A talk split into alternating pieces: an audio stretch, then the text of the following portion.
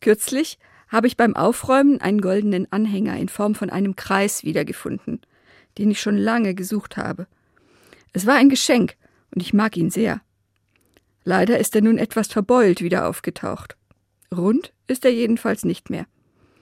Ich habe mich darüber geärgert, aber ich habe ihn trotzdem wieder umgehängt.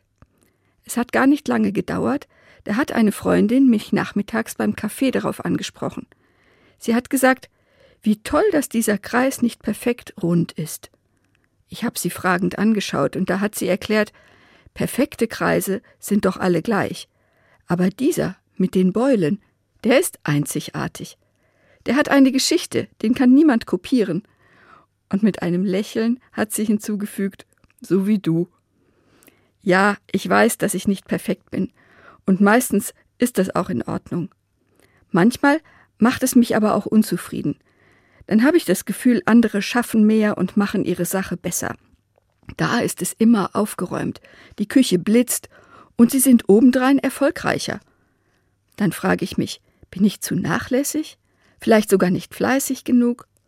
Ich habe das meiner Freundin erzählt, und da hat sie gesagt, also ich finde bei der Arbeit, wo es drauf ankommt, da sollte man schon perfekt sein. Ein Arzt sollte keine Fehler machen und ein Auto sollte perfekt funktionieren. Aber so im Privaten, da sind wir doch Menschen, die alle unterschiedliche Dinge wichtig finden. Und da können wir nicht ständig perfekt sein. Wir Menschen sind eben nicht wie perfekte Kreise austauschbar. Übrigens finde ich dieses Unperfekte auch schon in der Bibel. Jesus hat als Jünger nicht die klügsten oder die erfolgreichsten ausgesucht. Er hat Menschen ausgewählt mit Ecken und Kanten, mit Zweifeln, mit Schwächen, einzigartig und unperfekt, so wie die meisten Menschen eben sind, und ich auch.